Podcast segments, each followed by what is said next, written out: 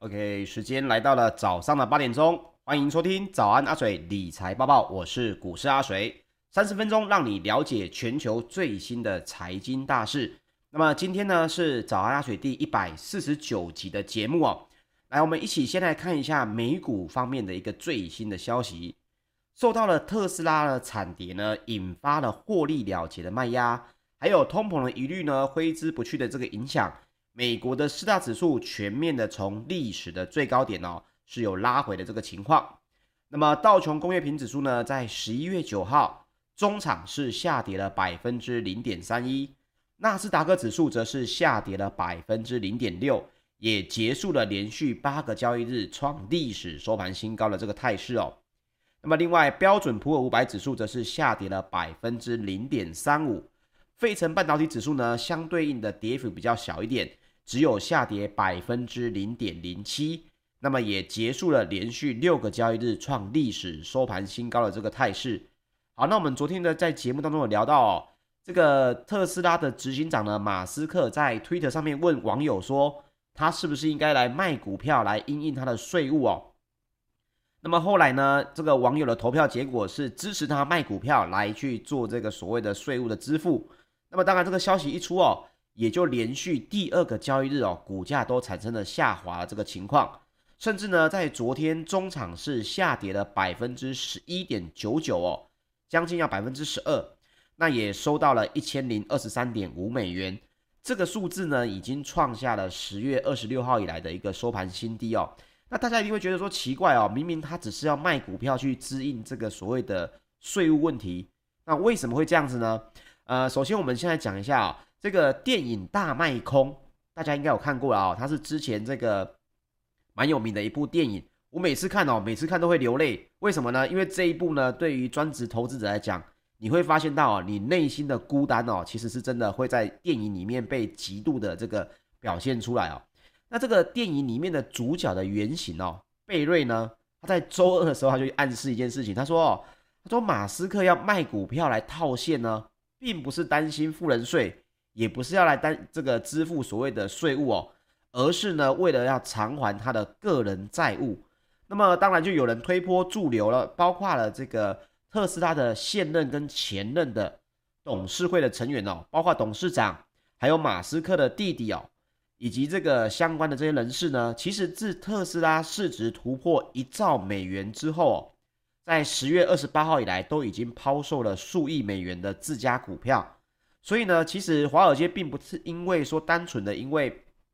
推特上面啊，他来问网友要不要卖股票，主要呢是被揭露了相关的这个呃，可能跟董事长比较亲密的这些人哦，他们有套现的这个情况。当然啦，你说人家股票高了，想要套一点现金出来，这也不是错。不过这在这个美股逢高点的这个情况下呢，当然会对投资人的这个信心哦产生了一些疑虑。那当然，美股呢，在昨天也不是光是因为特斯拉这个消息的这个影响，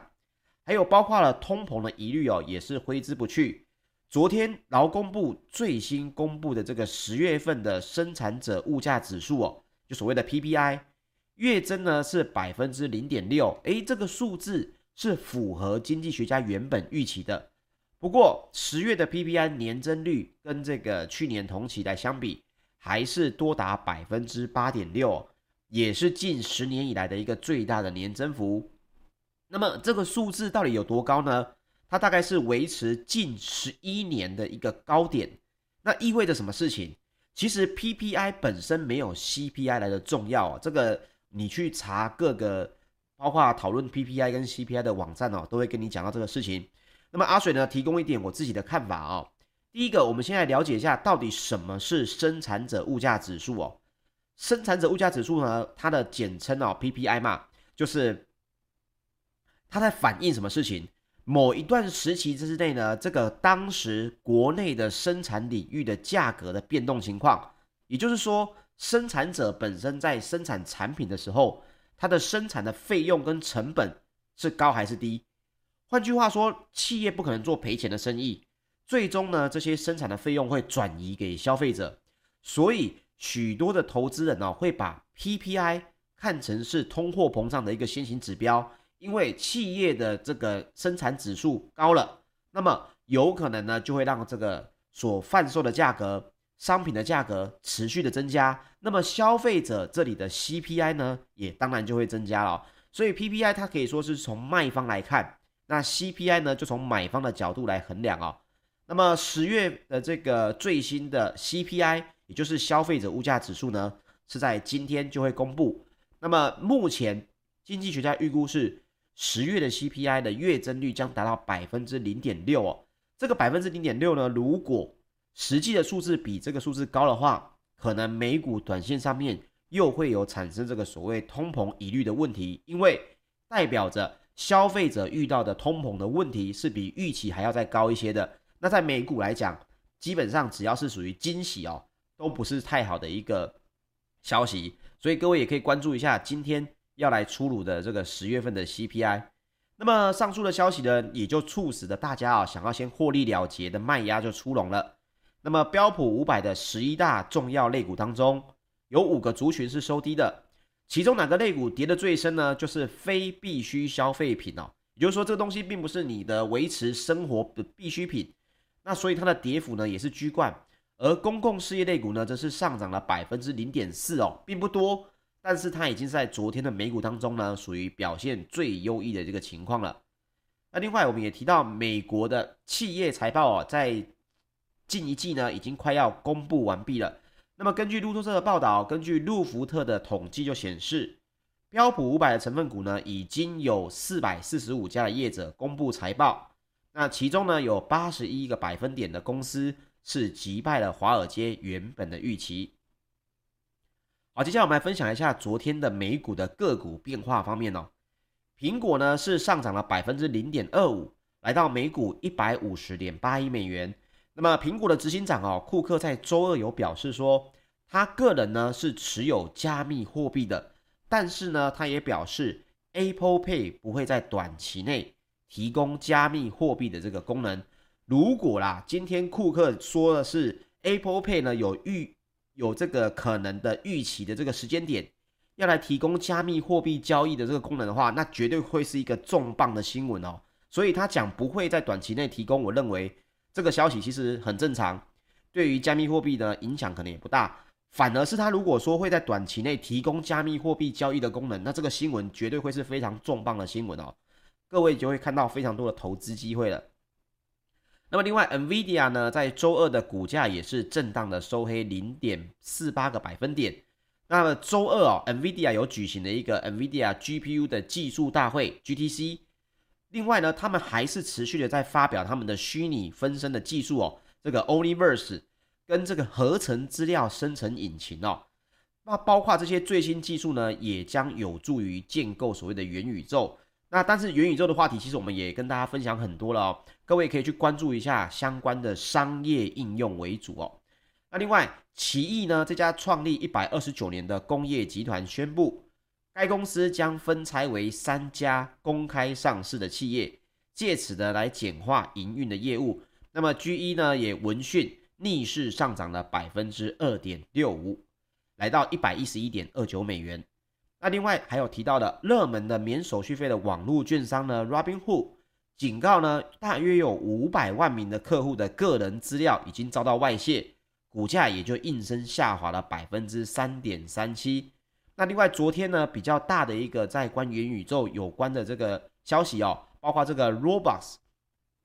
它呢是其实只是一个儿童的线上游戏的软体商，不过呢也因为呃，它的东西跟元宇宙有一点搭上话题啊，大家认为这也是属于元宇宙的游戏第一股啊。那么在八号盘后公布的这个财报哦，它就显示季度的订阅收入呢是超越了市场预期。那主因呢也是因为疫情舒缓以及经济解封之后，它旗下的两款软体呢游戏呢需求依旧是很强，营运哦也没有受到返校季节的干扰。那 Roblox 的股价是闻讯逆势跳空的暴涨哦，百分之四十二点二三，非常的可怕哦，收在了一百零九点五二美元，也创下了一个历史的收盘新高。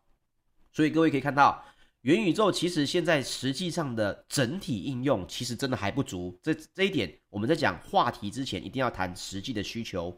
不过各位看到短线上面这种呃，应该可以说是炒作了。这种炒作的话题哦，我相信根据这个美股的这些 NVIDIA 啊、Robust 啊，还有包括像是微软的这些股价，如果持续走强的话，短线上面元宇宙的话题还是会持续的发烧。但是各位在投资上面一定要注意这个所谓实际营收的这个话题性哦，不要被这个整个啊、可能就是为了需求，还有未来二三十年的发展给这个牵着鼻子走了。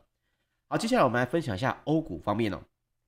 泛欧指呢也从空前的高点来拉回，不过强健的企业财报跟经济复苏的希望呢，有稍微压缩了一点跌势。那么周二泛欧的 STOXX 六百指数是下跌了百分之零点二二。那另外泛欧指呢，在这之前其实已经是连续八天的收高了。德国的 ZEW 经济景气指数呢，它的表现也远超预期。十一月份呢，这个 ZEW 的经济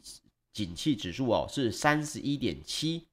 高于市场预估的二十。那么投资人呢就希望呢，在通膨可以在明年缓解，经济成长呢就可以加速。那么 ZEW 这个所谓的经济景气指数呢是什么呢？其实哦，这个 ZEW 它就是德国的欧洲经济研究中心的一个发表的一个指数哦，它会去访问呢。超过三百名哦，超过呃来自这个银行、保险公司跟特定产业的财务部门的这个专业人士哦，来针对未来六个月的通膨啊、利率啊、汇率、股价或者油价这五项项目呢来进行评估。那这个数值呢，就反映了分析师对市场的预估是乐观还是悲观的一个比例。那么指数呢，只要在零以上，通常我们就认为这是市场普遍的乐观哦。那如果小于零的话，就代表这个市场是悲观的情况。那么这个数字呢，其实在二一年的五月哦，来到了高点，大概当时是将近要八十几，后来呢就一路的下滑哦，到上个月甚至这个指数只剩下二十。所以现在的这个 ZEW 最新的经济景气指数呢，是来到三十一点七，只能说是稍微从谷底哦产生一点反弹，不过也代表着。目前看来，包括了 QE taper 之后，欧洲的市场呢，对于通膨的疑虑并没有无限的放大，包括升息的问题被延后啊，还有这个相对应的这些消息哦，也让这个呃欧洲股市呢稍微没有这么的恐慌哦。那么这一点呢，也分享给大家。那另外我们讲一下石油方面哦，石油的纽约商业交易所十二月的原油期货在十一月九号收盘是上涨了百分之二点七。来到每桶八十四点一五美元啊，又回到了这个八十五美元的大关了哦。那么受到美国取消了旅游限制，以及全球石油需求恢复的这个激励，它还包括了欧洲的 ICE 期货交易所近月的布兰特原油也上涨了百分之一点六，来到每桶八十四点七八美元哦。这个阿水在节目里面就之前跟大家一直提过，呃，一直有人想要用这个所谓的呃，可能伊朗的。呃，核协议可能会相关的比较缓解一点，可是呢，阿水在节目当中跟大家报告过，包括了伊朗要从核协议能够谈判完成到恢复工产哦，这不是像我们家的开关，我们家的抽水马达，你马达电一开，然后石油就出出出的抽上来了，并不是哦，它需要半年的时间来去恢复所谓的这个供应。另外，伊朗本身它能够供应多少石油？这个数字各位也可以去查一下，其实对于现在的需求来讲，能够造成的影响本身也是不多。所以我一直以前就在跟大家聊到的，伊朗的所谓的核协议的谈判跟石油的关系，它其实是属于话题性，并不是实质性的影响。所以各位可以看到一个最新的一个报告，摩根大通银行的大宗商品分析师哦，目前提到的是十一月份的全球石油需求。已经几乎恢复到疫情前，也就是二零一九年的每天一亿桶的水平。那么也包括了美国石油协会在周二公布的一个最新的数据，也就显示，截至十一月五号当周为止呢，美国的原油库存还是减少了两百五十万桶，汽油库存呢减少了四百五十万桶，蒸馏油的库存呢也减少了三百三十万桶。所以代表着什么？这个库存减少，需求是实质性增加的，所以你今天要光靠伊朗的这个消息呢，来去对这个石油哦有什么影响？短线上面可能有，可是，一旦这个公布的数据出来，你还是在短少，基本上呢，对于石油的价格来说，它还是有几率哦继续的往上走。那么，包括了普世能源资讯也就报道，石油输出国组织跟它的产油盟国，我们简称 OPEC Plus，这个十月份的原油产量呢是增加了四十八万桶，其中哦，俄罗斯跟其他发八个非欧佩成员国的原油日产量呢也增加了二十二万桶哦。那增产量的增长主要来自哪些国家呢？第一名是来自沙乌地阿拉伯，还有俄罗斯以及阿拉伯联合大公国，还有科威特哦。所以你可以看到他们增加的产量呢，你去跟伊朗可以增加的产量来相比哦，你就会知道石油的价格还是会持续维持在高档。那么尤其如果今年的冬天真的是寒冬的话，这个能源的问题在接下来十二月、一月一定是会越来越大哦。所以各位在投资相关的这个股票类股上面，一定要去想一下，我手上的类股会因为能源股的震荡、能源的震荡而产生好的影响还是坏的影响哦？你在现在其实就可以大概大致上的稍微来去做一下调配了。好，接下来我们来分享台股方面哦。昨天呢跟今天应该我们所有的台股的这个消息哦，极大部分哦应该都会在讲台积电。那包括了晶圆代工的龙头台积电，在昨天九号就召开了董事会，有通过了四大重要的决议，包括呢要来核准配发二零二一年第三季的现金股利是每股二点七五元，那么也核准了资本预算呢大约是九十亿三千六百四十四万的美元，将于日本投资设厂。而且呢，也核准了从美光回来的这个徐国进先生的人事案。那么台积电就表示，董事会呢核准配发今年呢、哦，也就二零二一年第三季每股现金股利二点七五元。那么普通股配息的基础日呢，定在二零二二年的三月二十二日，除息的交易日呢，则是二零二二年的三月十六日哦。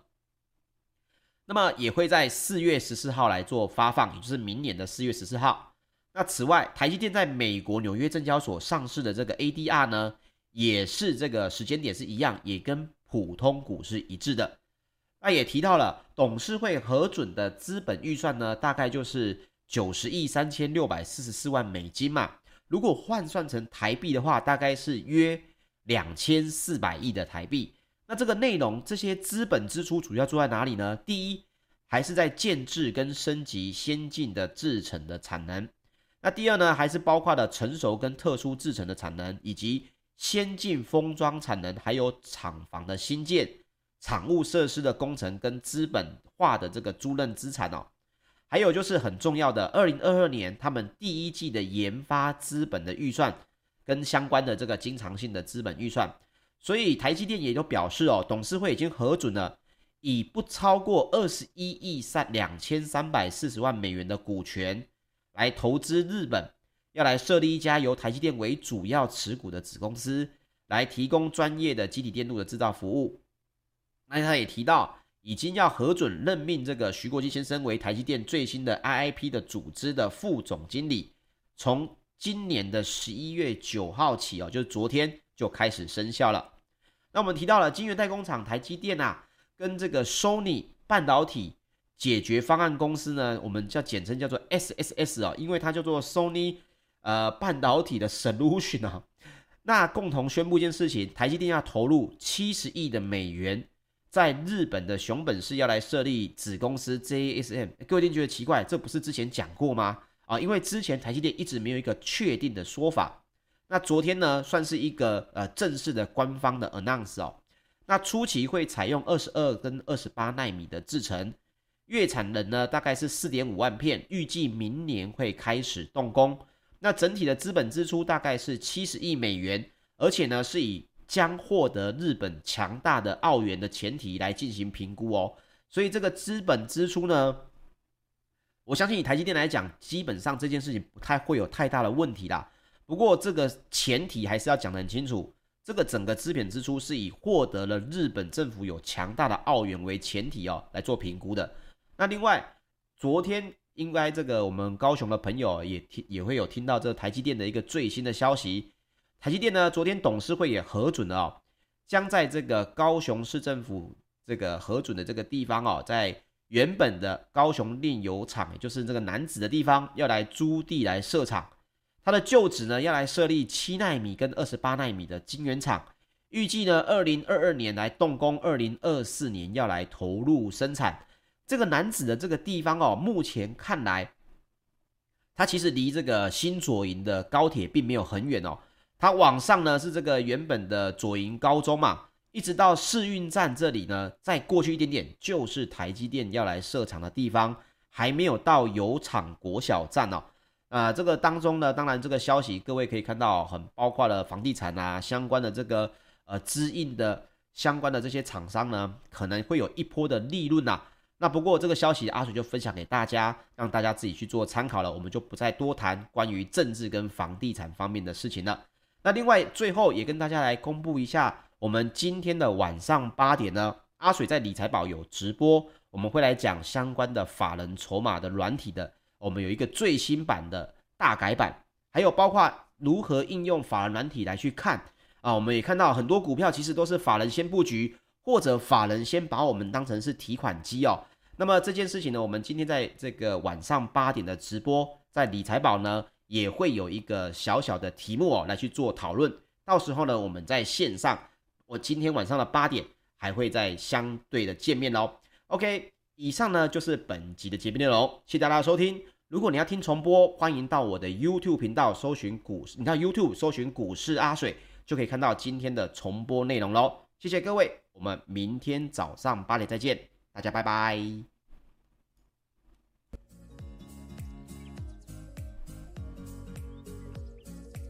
给